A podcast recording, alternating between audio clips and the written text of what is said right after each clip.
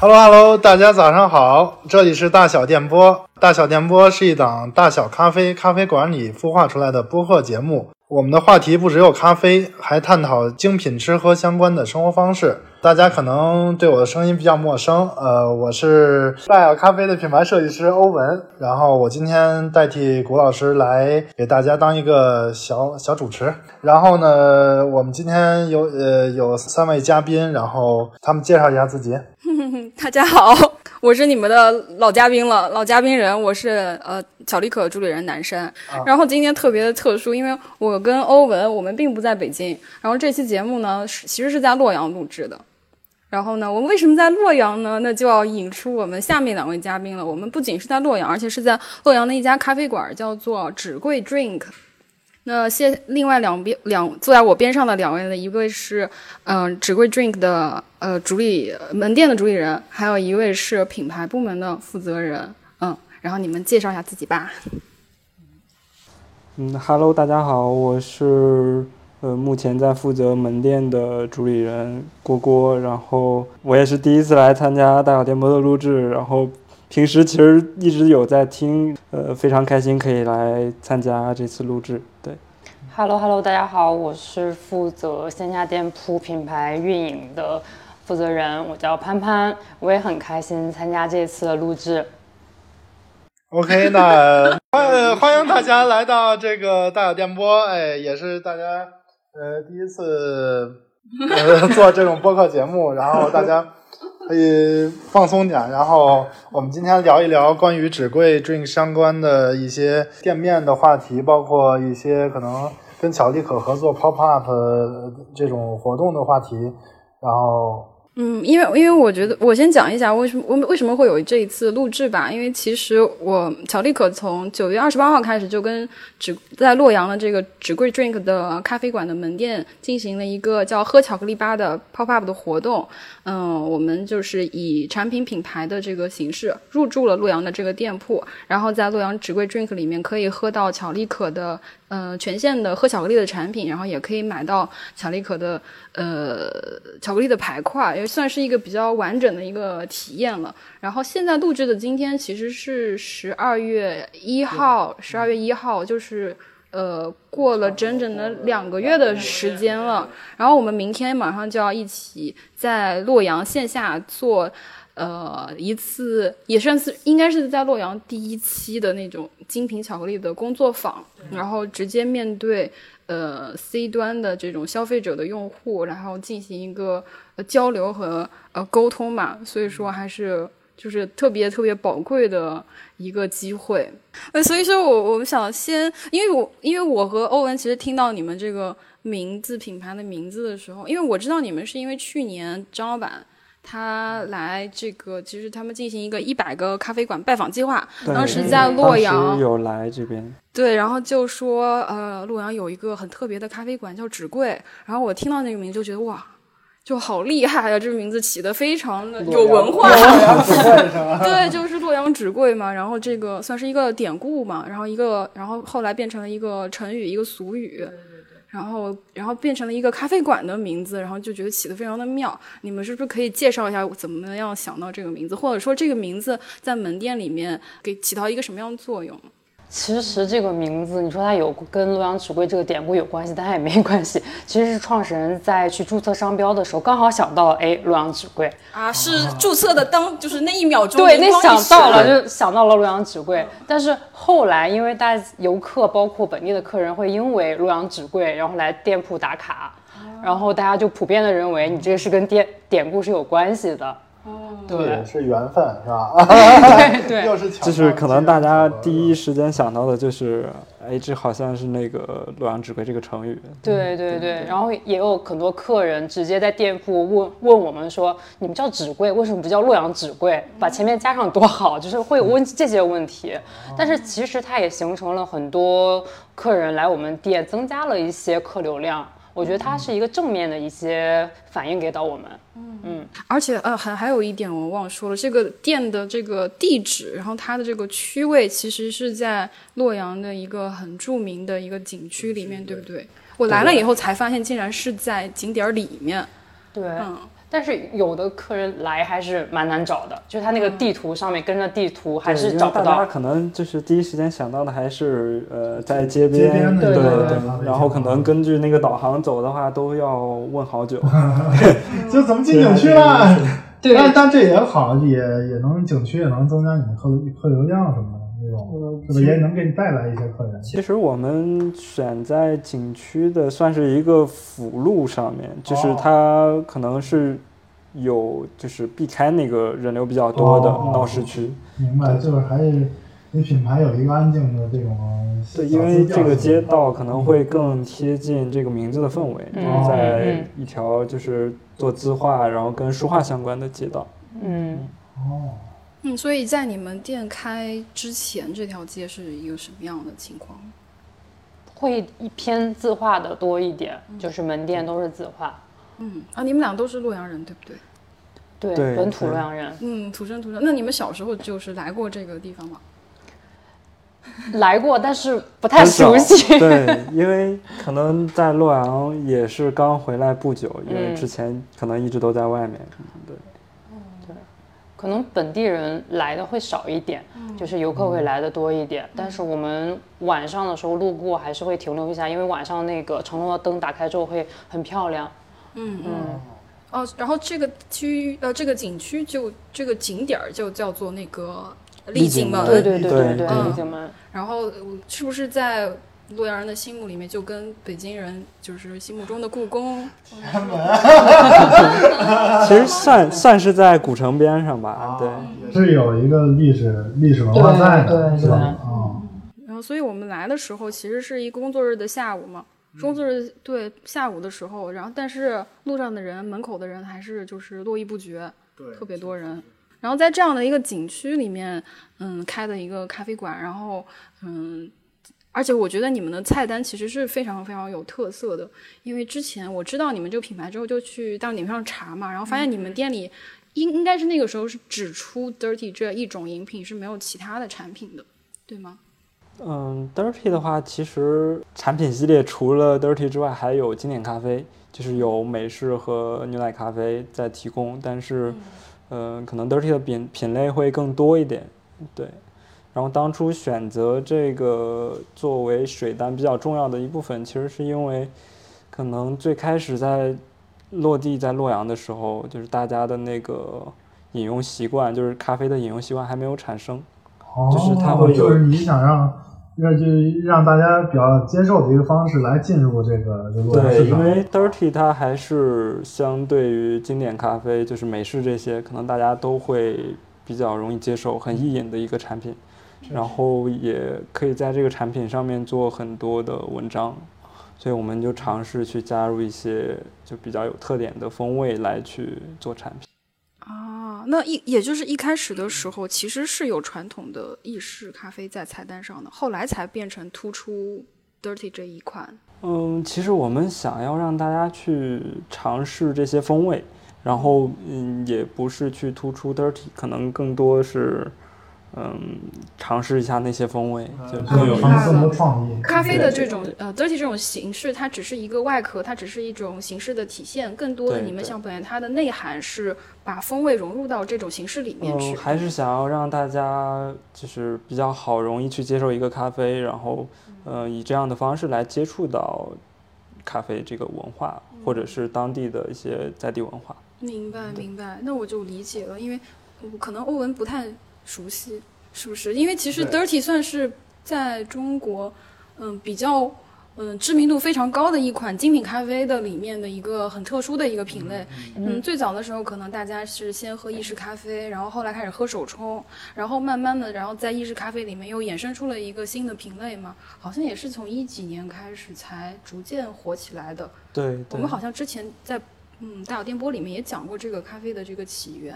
嗯，也有好多家不同的咖啡馆，或者说是呃其实是品牌在在源自日本的，就是 Beer Pound 的的一个产品，嗯就是可能最初的初衷是想要让，嗯，就可能不太想去拉花，然后一个很轻松的产品。啊，对简易出品，然后又是温度呃又不冷又不热，对，嗯就是大家都能去接受接受的一个产又。能融入很多创意的这种风味的点。嗯对所以好多人就会进到店里面就指明说是要一杯这个 dirty 是吧？嗯现在越来越多人会直接来说要一个这个。可能大家现在就是第一时间进入之后，就有了一个心里面的选择了。嗯然后我个人觉得比较有代表的，可能是里面有一个波斯，就是我们呃去尝试了用香料去表达风味，然后嗯，其实我们会选择一些食材类的来去制作味道，因为本身其实团队不太喜欢甜，就是那种糖浆类的产品，嗯然后其实就是想要用食材来去带来味道，让大家更好接受。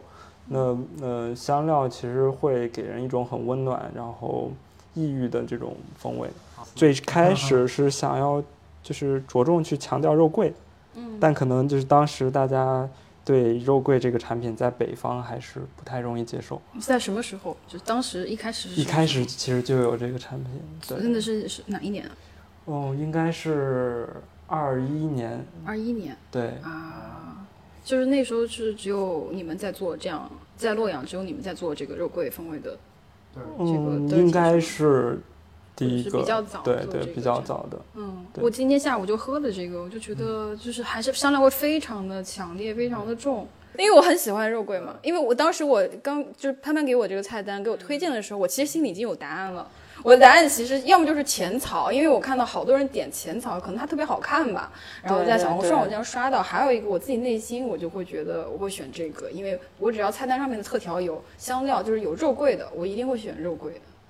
对我们刚开始对这个产品，它的就是没有像其他产品的推荐度那么高，因为很多人接受不了肉桂，然后所以然后就不推嗯这个。会推，但是会简单带过。但是在现在就大家接受度高了，会直接跟他推荐说要不要试一下波斯。嗯，对，因为层次感会非常强。嗯，对嗯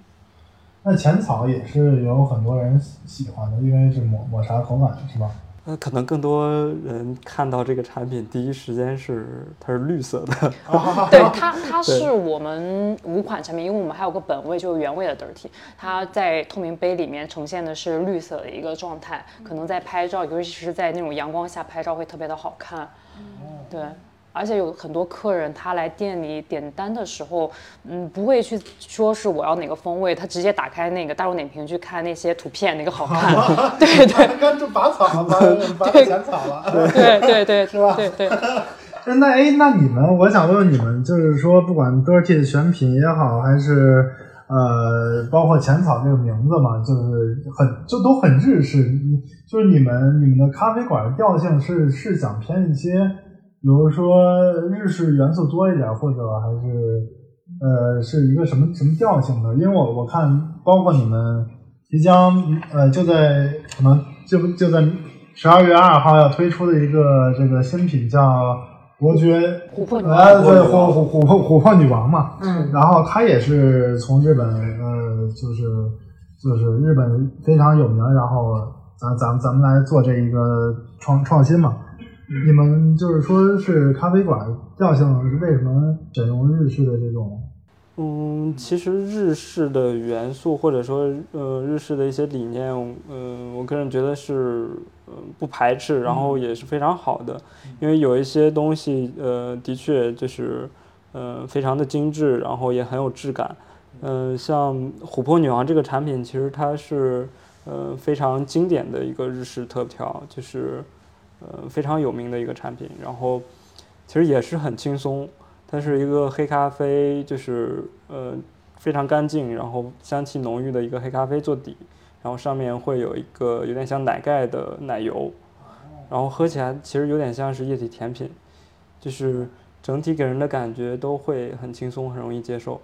然后像、嗯、日式的一些服务理念也是，嗯，我觉得非常好，就是会给到非常就是体贴的服务的同时，但又不会就是特别过。或者打打扰的，对对对，过分打扰。其实这个我觉得，嗯、在现在可能去任何一个场所去消费都是会很好啊、对，其实很好的体验是吧？给顾客带来的。确实，我今天下午来你们店里的时候就感觉到，就是说，呃，虽然说每个每个人都在干每个人的事儿，但是就是说，只要接触到你们这个服务点，这一定是很到位和和体贴的。对，然后包括这整个设计的风格也是，呃，非常简约，非常呃，就是不是那种有 有很多传统的呃咖啡厅喜欢喜其实欢对就是对对对对对对对对对，其实我们会对空间的氛围做一些搭克制建，对，因为这是可能不太想过多的在空间里面去添加一些元素，然后更想让它嗯、比较包容，有接纳性，就是任何的元素进来都是合适的，不会特别冲突。然后嗯、其实整体的搭建上，我们会从视觉、还有气味、声音，就是这些元素上去着重表达。然后像视觉的话，其实就像刚刚说到的，整个空间非常的整洁干净，然后每个区域其实都很清楚的划分了它的功能。那大家进来之后，其实第一时间就知道自己要在哪个区域干嘛，然后要坐在哪里，所以就嗯很轻松就可以喝到产品，然后坐在座位上去交流这样。去营造一个非常呃温馨的这种呃对对。呃对这种然后像嗯服装的话，其实呃应该刚刚你们也有注意到，就是我们都是黑色的着装，然后有一个风格调性上的选择，然后其实这样也是想区别于客人和就是服务人员的这个功能属性。确实确实，你们这个品牌调性一看就就确实很很统一，小小的充满温馨的呃 充满人情味儿的一个。嗯，实际因为这个空间实际上最多就是只能坐十四个十四个客人，对不对客。嗯，其实不一定，我们可能到就是节假日的时候人流量很大，可能能坐更多人，能坐更啊，多因为还有户外的区域，对对对对对，包括室内吧台的位置也可以坐。啊，对。那一共是多大面积呢？这个店？嗯，其实不到四十平。对呀、对才四十平，包括 而且包的包括吧台后区和卫生间呢。对所以说，我是觉得你刚刚说到气味，其实我是很有感觉的，因为我去用了卫生间，比如说它的里面的香薰啊，包括洗手液的这种选择，然后还有进门，其实就是能够闻到的这种味道，嗯，我觉得非常能够感觉到你们对于这些。嗯，风味细节的一些把握，因为其实风味我自己也觉得它其实是五感的一个综合的一个体现。它不仅是你用舌头去尝到，或者用鼻子闻到，包括嗯、呃咖啡师和客人之间的这种互动、这种嗯、交流，它其实都会给点到了这杯可能三十来块钱的一杯饮品带来非常非常不一样的一些价值。这也是嗯、呃我觉得咖啡馆和咖啡馆同一杯饮品的一些区别的一个体现。嗯，这些我其实虽然你不你没有描述，但是你在你描述，就是你一开始没有告诉我，但是我 对我我们喝坐下来喝一杯咖啡的时候就已经能够感觉体验到到了。对，感觉到对，其实气味上也是，因为嗯，气味这个东西其实会给人非常大的记忆影响，就是嗯，不知道大家有没有就是一个瞬间，可能就是在哪里闻到一个气味，或者是就是闻到一个东西的味道，然后突然一下就回到了一个场景，特别对，就是很有画面的一个感觉。然后，嗯，还有声音其实也是很重要的，因为我觉得可能一个空间它不管是音乐还是整个环境的声音，给人的感觉其实都是第一时间对这个空间的印象。没错没错，就是第一印象。对，第一印象就是进来以后，不管从视觉上，然后呃嗅觉上、听觉上，给大家的对这种感觉都是挺舒适的。嗯反而进到咖啡馆，你第一个感觉到的并不是咖啡哦，因为你还没点单呢，对，你没有看到菜单。对，所以进入空间可能第一时间就是印象，也不是产品，也不是服务，对。而是气味，然后是灯光，是这种氛围感，嗯，很有意思。这是不是也是你们想要刻意呃去区别于其他咖啡馆的一个一个，就是在日常运营中比较注意的一些？对，因为嗯，除了咖啡之外，我们可能更想去在呃洛阳当地去表达一些呃在地文化以及可能精品吃喝生活方式相关的东西。那这些元素都是大家进入一个空间的第一印象。那刚刚也说到了，就可能不是呃产品，也不是服务。那整个空间给人的感觉，如果是很好的，那它其实可以搭建很多的元素。嗯，就像这次我们可能去合作，呃，乔力可就是和南山一起，那我们做这个东西，其实也是，就是它可以很轻松的就进入到这个空间。没错，非常不一样。说实话，我一开始对这次合作的预期啊，它是我是没有放的那么那么高的，因为我。不太了解洛阳这个城市，我上一次来洛阳就是十五年前，就是匆匆路过了一下，完全不了解。而且我就觉得洛阳在在我眼里就是一个很有呃历史文化的一个十三朝古都，然后是很厚重的底蕴的一个城市，但是它又是一个在我看来比较陈旧的一个城市，就是它不在现在的。嗯，就是都市年轻人的话语体系里面，就大家不会讨论这个地方。那所以说，其实我会很有点担心，像我们精品巧克力这么年轻的这种产品类，大家能不能理解？我很担心，就是我我们想要表达这个东西，呃，大家能不能接受它？其实还是可以接受的，因为我们在九月二十八号合作之前，我们收到一些试吃品。我就给了一些客人进行试吃，但是我刚开始没有给告诉他这是精品巧克力，反而直接给他产品，问他好不好吃，好不好喝。对，然后很多人，特别是接触到百分之百的产品的时候，他们说，哎，这个巧克力还有这个味道呀。对，然后后来我们活动开始的时候，我们在水单上会加入对于精品巧克力，包括巧克力品牌的介绍，就告诉他精品巧克力是什么。然后在服务的时候，我们去再去问他说好不好吃或者甜度怎么样，但是还是围绕这种基础的问题去问他。然后有几个例子我就记得特别清，因为我在做服务的时候，就有一对年轻的情侣，他们喝了那个百分之七十乌干达，跟我说有股肉味儿，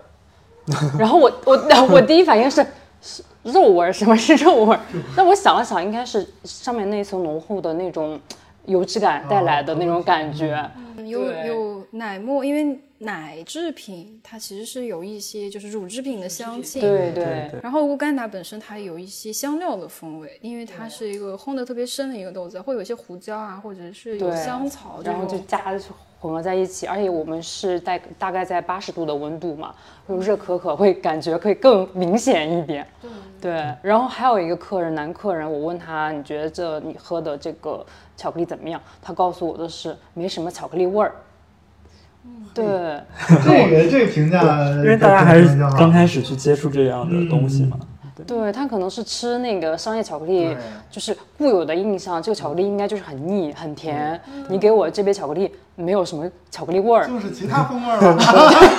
就是不够甜，或者是它没有达到它甜的预期，或者是苦的预期。应该是就是传统大家对那个巧克力的认知，认知的一个上面会有那个味道。对，但是到目前为止，活动客人反应度都挺好的，因为从哪个方面看呢？从销量，包括他们的复购率上面看，有客人只是喝了一杯产品，或者说只是吃了一个排块，他会直直接复购一个礼盒。装直接复购一整包装，对，然后还有游客过来就体验一次，我说那我要寄到成都或者寄到其他的一些外地城市，我觉得这也是对于品牌的认可，这也是对于产品的认可，他们才会想再购买第二次。嗯嗯，那其实我真的觉得挺有意思，其实我我有偷偷的，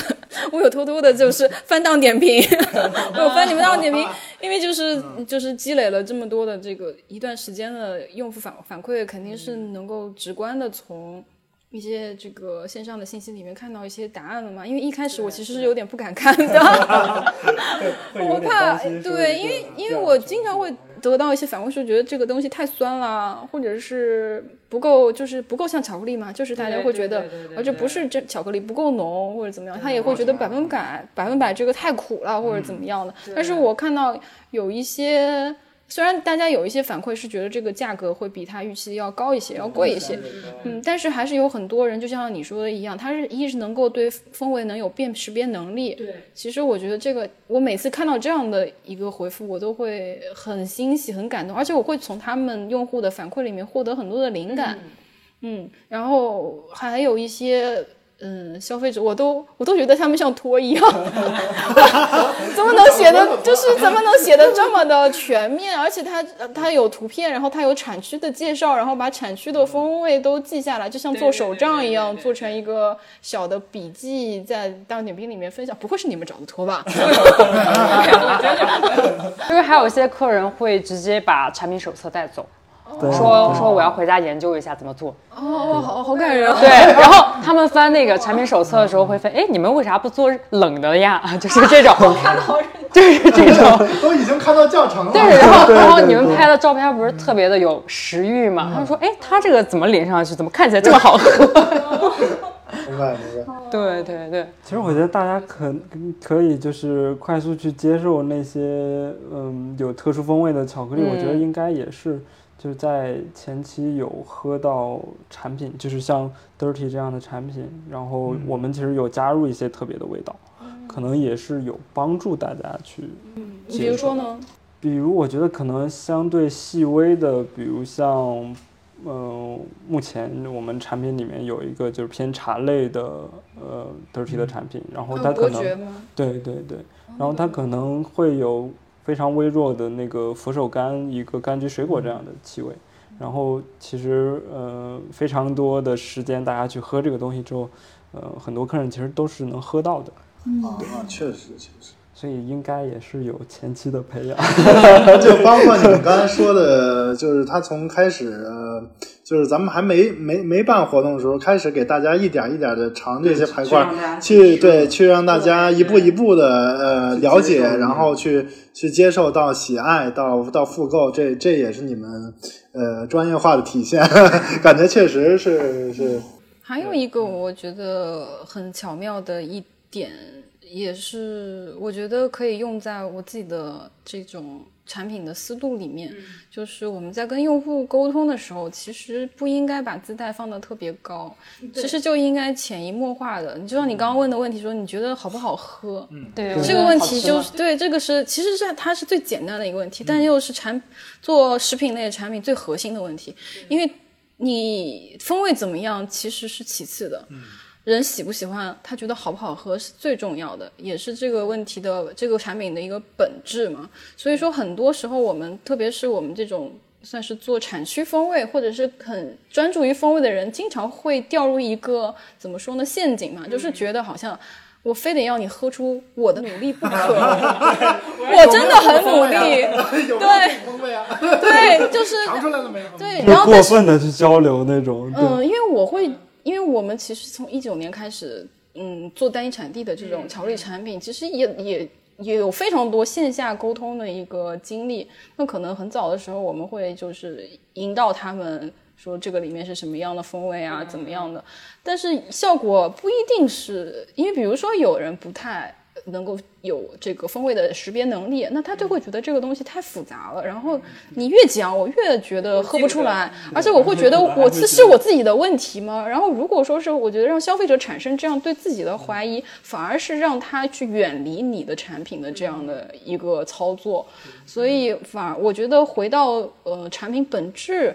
它好不好喝这个问句，然后本身它就是一个一个很很。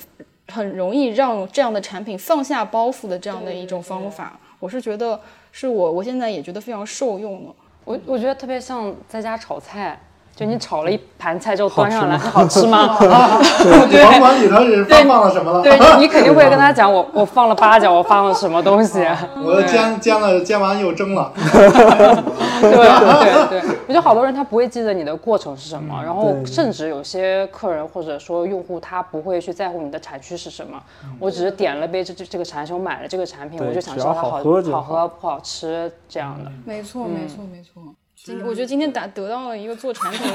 真的我们终终极问题、终极问题和终终极的解决问题的一个方法，就是这个东西你要首先扪心自问，二是你要问问你的客人这个东西到底好不好吃。其实包括我们做那个琥珀女王的时候，我们也是不断的在试产品，然后让邀请一些我们的朋友，可能就是在呃制作初期，我们会把那个产品的就是还没有很完善的那个程序。就是直接给客人让他去喝。对啊对对对，这也这也是就是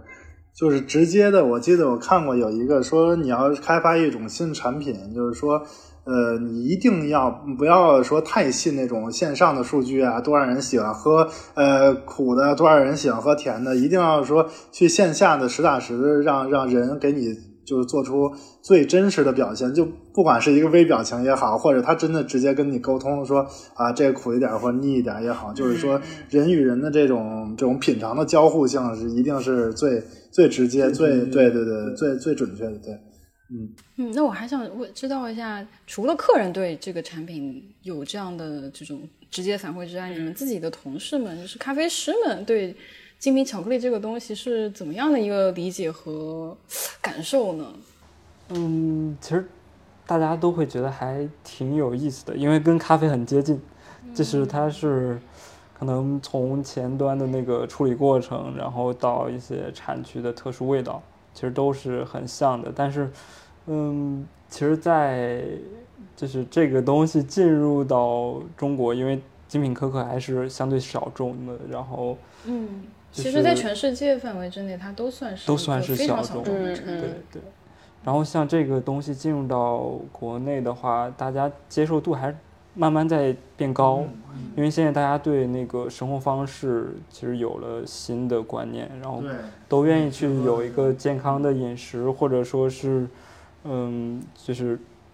找一些特殊的味道来去嗯嗯尝试。所以你们店里的小伙伴会有个人偏好吗？就是喜欢哪一款？呃，大家可能会喜欢坦桑尼亚，啊对，但我我我比较喜欢那个海南，我们之前有试那个试吃那个试喝那个袋子嘛，嗯，海南百分百，对，对就很特别，很特别。对，包很特殊，括很对很浓厚的那个香料味道。对，包括吃的我也会喜欢海南一点，我觉得因为我个人比较喜欢肉桂嘛，然后能吃到这个，我就觉得挺开心的。嗯，嗯，它有一些很东方的那种香料和果脯的一些味道，一些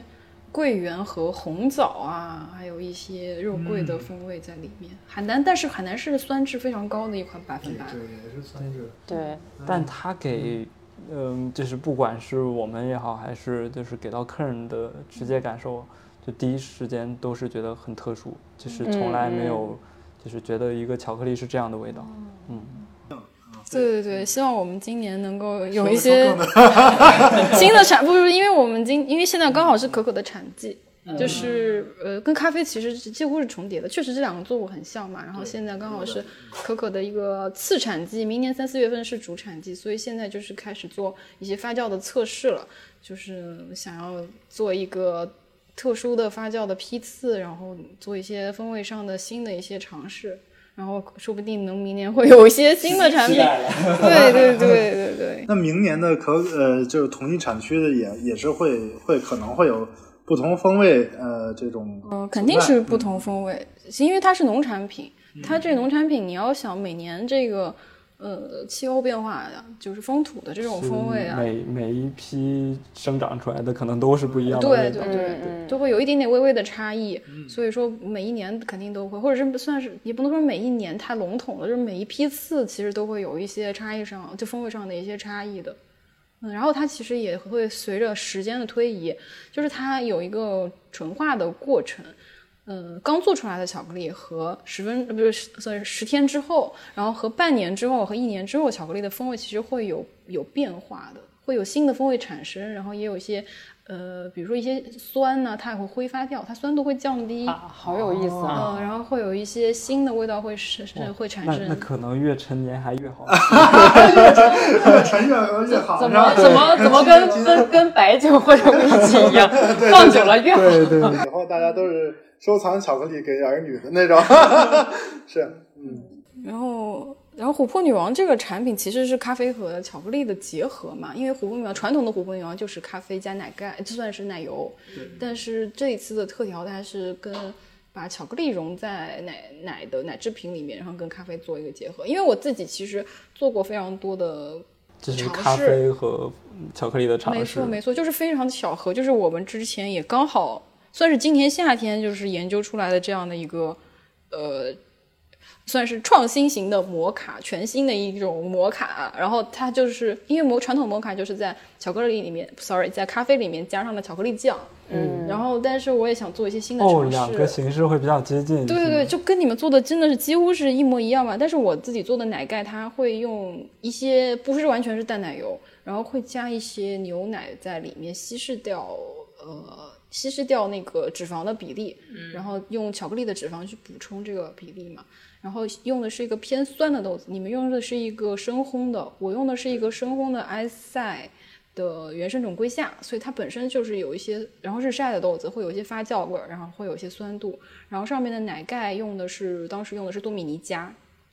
嗯，多米尼加的豆子，所以说喝上去整体是有一些偏酸的啊调性这个这个风味还有点特殊。对，然后水果调性的一款摩卡，然后你们做的这一款，它就是更多的是偏向巧克力本身，因为对，可能更厚重。对，更是厚重，然后会杯量其实更小一些，嗯，然后会喝的会更，就是风味会更集中，然后会有，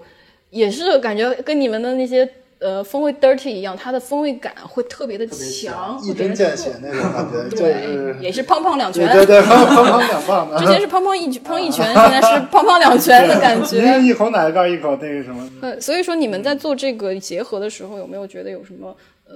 难点，或者是你想特别嗯，其实就是这个产品形式，就是琥珀女王这个形式，是突然一瞬间就想到了，因为当时就是想要，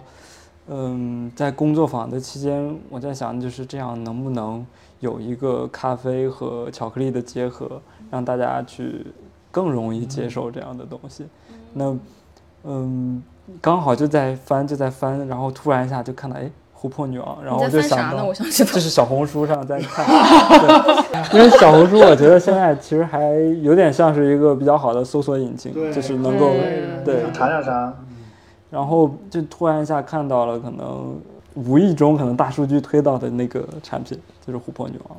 然后我就想到，哎，那这样的产品是不是更容易去搭建风味？其实有点像 dirty，嗯，然后你刚刚有说是在研发的阶段有让不同的客人和朋友去试嘛？那大家对这个的反馈或不同版本的产品的反馈是什么样的？挺两极化的，就是呃，因为我们在尝试的时候，其实找到那个平衡点很难，就可能会呃咖啡的强度过高，因为我们本身出品所有的产品可能都是就是一个 ristretto 的方案，然后它的风味的强度，包括咖啡的强度，给人感觉都是很直接的，然后就是。嗯，那如果咖啡的比例过大，可能它就是很直接，就是黑咖啡盖过了巧克力的味道。那大家在里面做风味，其实不管是客人还是我们自己都是喝不到的。那如果就是我们把那个巧克力的比例给放大，然后黑咖啡的比例又给缩小的话，可能又会过甜，然后风味又就过于直接，就是巧克力的味道。那中间我们其实尝试了呃很多种形式，然后找到那个平衡点。确实，刚才喝的时候就感觉，就是感觉这两虽然是说是两个东西啊，然后但是喝在一块儿就一点儿也不冲突，真的一点儿也不冲突。然后包括包括我用那个杯型，你们也选择了三种杯型嘛，我们用那杯型可能呃是接触到奶盖偏多，然后开始的时候，然后再是咖啡，但是就是从头到尾。就是感觉还是一块儿给我的，就是砰砰两拳对，先奶盖一拳，要要那个那个，但这两拳感觉像更像是一巴掌，就是合的特别好，合一起对对对，确实纸贵的这个这个出品都很就是风味和呃怎么说呢，就是调性一都都特别强烈，我觉得是张力，对。对，就一个是嗯表达很强的东西，但是也找到那个平衡，嗯，就是对，所有的其实都是也不冲突，对对说实话，我特别，我为什么问这个问题，是因为我最近也在做那个咖啡和巧克力结合的产品，但是不是饮品了，就是把它做到排块里面去，确实非常难找这个平衡点。其实，在一块巧克力，可能你多加百分之零点五的咖啡，它的风味就会有完全不一样的一种表表现的这种形式。还有就是，你要做成黑的巧克力，还是要做成牛奶巧克力，然后它其实都非常非常影响最终的这个整块巧克力的一个感受的。平衡，我这是觉得是很难、很难、很难的一件事情。机缘巧合是吧？呃，对我现在也没有参透 参透这个平衡之道，但是就是不停的试，不停的去对，尝还是试新得多的东西。试。对我，比如说我现在在做的这一款，它就一开始用多米尼加的豆子，然后去跟一款咖啡，一个拼配的咖啡去做结合。当时是觉得多米尼加，我们自己有多米尼加和瑰夏的那个巧克力嘛，是六十三的牛奶巧克力，然后就觉得这肯定合适啊。后来觉得做出来，嗯，好像没那么合适，因为那个豆子里面有特殊处理的，就是有一些呃，有一个嗯那个发酵风味应该在里面还挺难处理的。对对对对，哥呃一个哥斯达黎加的一个特殊处理法，然后就觉得好像有点奇怪，然后后来我就觉得嗯，要不要用海南试试看？因为海南其实很极端的，它算是我觉得咖啡豆里面做的，我至少我们现去现在用的用的这款海南是一个比较风味感很强、发酵味非常重的。我一开始不用这个豆子，是因为怕两个发酵味特别重的在一起会很奇怪，会觉得太强烈了。结果其实然后结果还挺搭。嗯，对，现在结果试下来觉得，哎，它俩在一起是最搭的。然后把咖啡的这个比例后来降低了一些，降低了一些，反而咖啡的味道会更舒展，嗯，然后不会特别的，揉的更长。确实，开始就是感觉真的就是呃，一下就是感觉这吃的是咖啡还是巧克力，然后后来迷惑对，慢慢的就是，哎，我吃的是是巧克力，但哎，它伴随着咖啡，然后就像他俩搭着车一样，然后慢慢走一段那种旅程。对对对，就就就比较比较顺滑，比较就是他们两个味道结合在一起，能能就是走得更长一点，不不会是说是两特别突兀的东西，哐哐没了。所以我就也也来了洛阳之后，在想洛阳本地有没有什么呃有意思的食物啊，它是可以跟巧克力去进行搭配的。如果有的话呢，可以推荐给我，我就可以尝试加。对对对，我对这是我的一个我们自己产品的其实研发的一个方向。嗯嗯你们可以试那个荆芥，可以在北京的时候也吃了。嗯，荆芥，那你嗯，其实好，我觉得好多人，你吃过荆芥吗？我没没有，没有啊。荆荆芥其实有点像薄荷，嗯，是的。哦，但我是在北京吃的。很清凉，就是其其实味道真的，我觉得跟薄荷可能非常接近。然后，呃，我觉得可能田七也也很田七对，田七的味道可能跟它也很像。哦，新鲜的田七我还真没吃过。嗯，我吃的时候是觉得像柠檬，有柠檬草的风味，对对。对，然后凉凉的。然后后来我去查了一下，好像这个东西是跟罗勒是同一颗的，嗯，对因对，为我很喜欢，我特别喜欢罗勒，就是九层塔，就是三杯鸡啊，对就是泰国料理。我也是，我也是罗勒爱好者。我家里也种了，我连我连种了两年，就是家里这些香草罗勒女儿。对对对，然后就那荆芥肯定也能养活，是什么？嗯，这可以，而且还蛮好吃。这个东西是不是只有中国才有呀？就是中国北方的一个特色的一个植物。嗯，好像是北方特有，然后城市也不多。嗯，然后直接当菜吃的，好像就只有河河南河南这一个省有这个。好像陕西那边也有也有对，但对比较少。嗯，对，但但大货可能还是河南。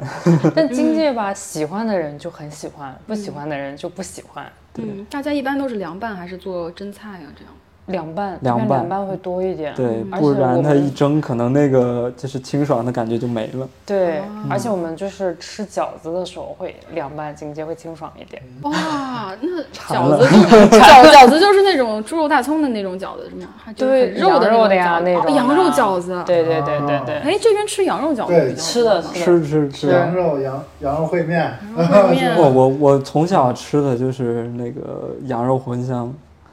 羊肉茴香，对对，对，哎，这还挺特殊的，我我还从来没尝过，只尝过好吃，可以试一下。是吧？只有猪肉茴香好像。对，只有对北京这边只有猪肉茴香味比较多一点，然后配一个然后。对，因甚至牛肉茴为它是回民，对对，啊，我是回这 回族的。所以你们觉得那个猪肉茴香应该是这样的，其实在他那里不是这啊，样的。但但但但但你们你不是你不是回民，我不是回民，呃对是汉族。那你你也是会吃猪肉茴香，也不是说老是羊。会会会会，哦我我接受不了羊肉，我觉得羊肉太对我们两个其实饮食上就是不冲突。哦，对对各吃各的，对各吃各的，但是不妨碍在一个团队里面对对对。对各听各的，是吧？对啊，羊肉烩面其实也是我对河南菜的一个第一印象。嗯，你们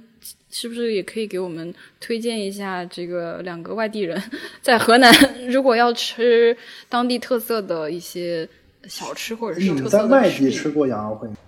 没有应该哎挺少的，因为出了河南，基本上 我个人就不会再碰烩面了。就是都没有在洛阳吃的好吃。啊，对，就哦，是对，这倒是，对，比如说那个胡辣汤嘛，所以你出了洛阳之后，我觉得再喝胡辣汤就有点奇怪。有点奇怪，有点工业了。对对对对对是吗？那你在哪？因为我最早喝胡辣汤是在徐州喝的，江苏徐州州也有啊，嗯郑州也有啊，郑州西安也有。对对对，但是可能是土生土长的洛阳人嘛，你喝到它那个味儿，就胡椒味儿，哎，就是这个味道。你要出去的话，反而我不会想喝，或者你比如说上海啊，哪个城市都会洛阳有开洛阳人其实对那个嗯。汤或者是就是吃的那类，其实每个人都有那个每个人的，就是印象的那个馆子，啊。然后大家就你说这个好，我说那个好，对对对对，还有那个洛阳那个酱面条嘛，也是洛阳人会很喜欢，但是外地游客过来吃，可可能吃不惯。对嗯，这是我来这最想吃的一种东西。我也想尝试。呃 因为最近对发酵的东西特别感兴趣，嗯然后我发酵确实还挺有意思的。对对对，然后就发现一查洛阳的美食，竟然还有一个发酵的汤底做的一种面食咱们甚至有火锅还挺神奇的啊！对对对对对，现在还有个火锅。因为呃，我我觉得可能现在大家都是追求那个生活方式还有饮食上的一些东西，然后像嗯就是发酵类的，尤其是像酸包或者是康普茶，应该现在嗯都挺普及的酸。包是什么东西？呃，面面包的一个 发酵的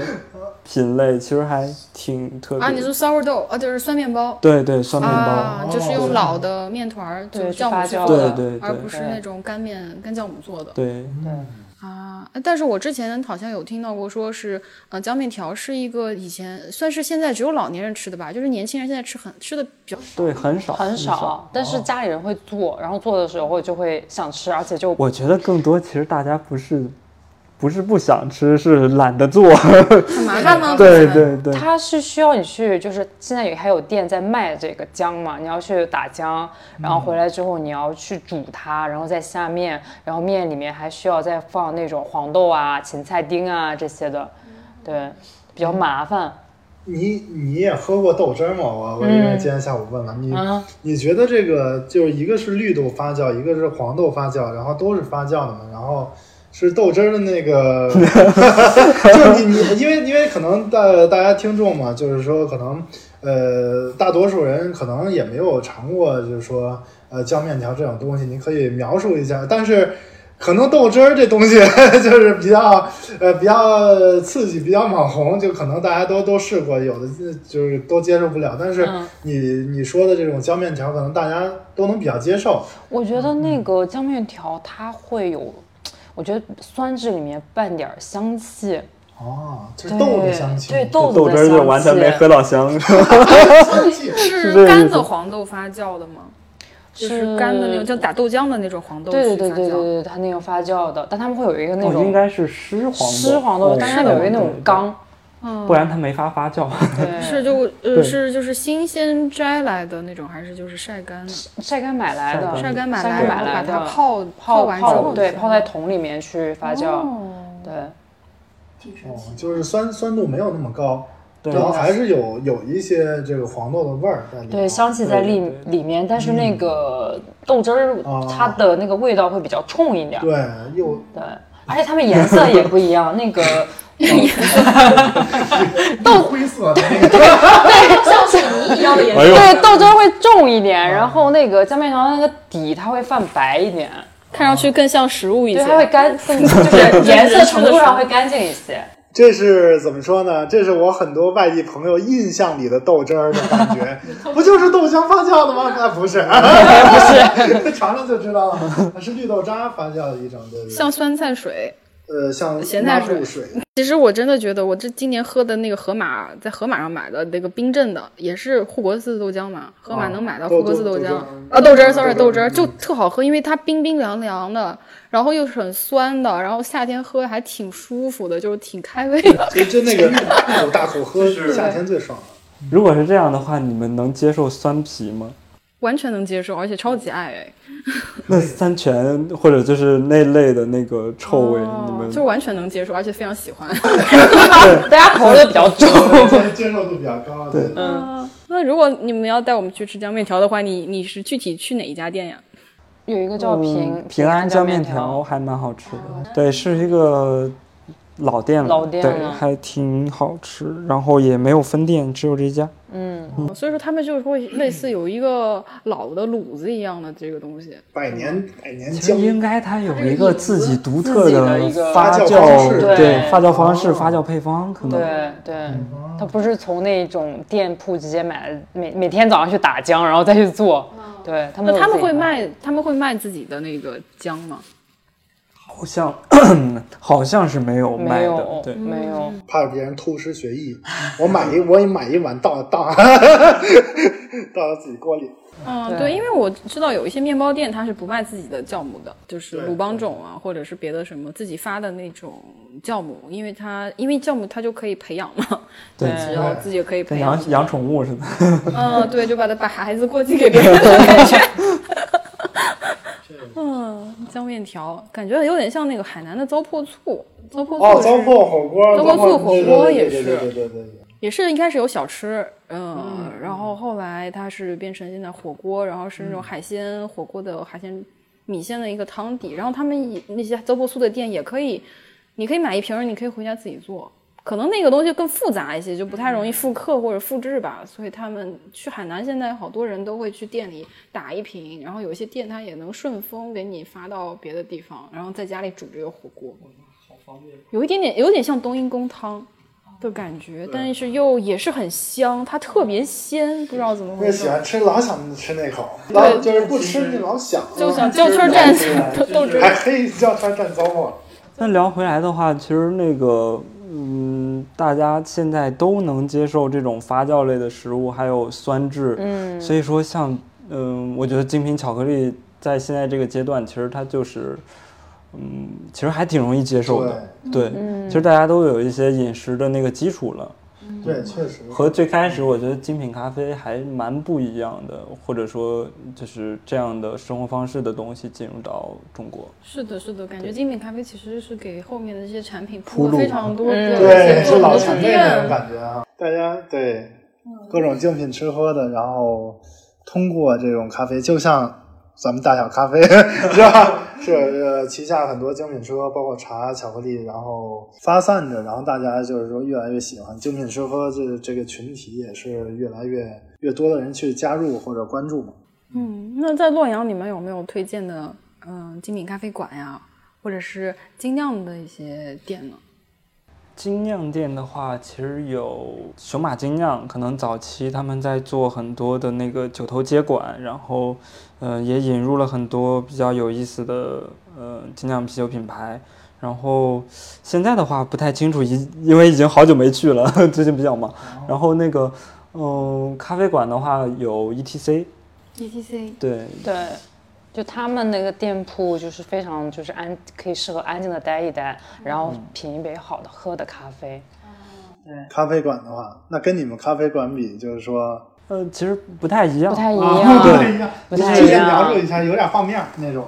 嗯，他们可能更多的偏就是个人店铺多一点，然后有一些那个黑咖啡的品类更多。嗯，还有手冲这样。黑咖啡的对，可能是就是传统的那个精品咖啡的路子会更。更多去强调产地风味啊，或者是冲煮手法，或者是豆子的。对对对。对，那环境上呢？呃，环境上其实嗯，门口它有一个那个小的车库，因为呃他们本身就是比较喜欢摩托车这一类的。哦对有点那个。其实有点那个美式复古的那种感觉。对对对感觉。嗯，还蛮特别的，看上去非常的就是洋气。本地酒呢？咱们洛阳当地有什么呃精酿或者威士忌吧比较比较推荐或者你去过，感觉还还挺不一样的那种感觉的吗？嗯，其实，在洛阳新区有一个八音丑，嗯，就是呃序章的意思。然后哦他们还挺有意思的，在呃可能中原地区，我觉得都是挺有代表性的一个 bar。然后它是有两个空间，就是其实一直都是试营业的状态，没有正式对外去完全开放。然后他们其实一楼很多那个高年份或者是很稀有产地的那个威士忌的存酒，然后那个存量其实在全国都是非常少非常少。哎呦，对，没想到在洛阳本地还有这样的店。对，这很宝藏店啊！很难得。啊 然后他们其实也就是做那个调酒类的，就 co cocktail 这些的。然后他们其实，呃，会对那个产品去做一个章节或者一个故事的形式，就是每个产品串联起来，它就是一个故事，嗯嗯、也很有意思。呃，就具体你比如说你描述个产品，比如说呃，你你你点过的印象什么的。呃，最近的话，可能他们有一个那个叫 The Ocean，就是绿洲，哦然后它其实就是一个完全绿色的，就是一个日式抹茶碗的呈现，然后里面有一个呃小的叶子，然后在整个绿色的液体里面，它就像一个青州一样，所以是绿洲这样的。然后呃，但这个是我个人的那个解读，我觉得是这样的产品形式，可能它其实里面还有很多故事。嗯，对哦，很有意思。那那那你呢？你对他们产品有什么？啊、我其实比较多喝的是威士忌 sour，嗯就威士忌酸，因为我个人会非常喜欢那个酸感带给我来。像我说的那个无喜欢酸糖柠檬茶是吧？对对对对对，啊，因为我在那个就是上海有一个酒吧，嗯就是也是总是喝那个威士忌酸，所以我就想回到洛阳本土的时候，我还是想说去这个 bar 去喝一一一直喝我这个喜欢的产品，然后但他主理人做的，我就觉得非常的好，所以我基本上每次去必点。明白。对别的产品，酸辣味儿的对对对对你喜欢？嗯，其实今天跟呃纸贵的两位门店的小伙伴们，然后讨论了一下我们感兴趣的其实产品研发和对风味的一些理解嘛，我觉得是特别开心，然后很有收获的的一次这个录制。然后中间也有提到推荐的一些洛阳的一些。特色的一些食品啊，还有一些风味的产品，我们后续也会写到 show notes 里面，然后给大家进行一个介绍和引导吧。如果对对，如果来洛阳玩的朋友们，或者在洛阳本地的，可以可以体验或者验证。可以来门店里面逮住逮住潘潘和 逮住郭郭，然后让他们给你们介绍。嗯，那我们今天就到这里啦。好，那我们今天节目就到这里。如果你喜欢这期节目，请也分享给你身边听播客的朋友。大小电台下周三见，拜拜，拜拜，拜拜，拜拜。拜。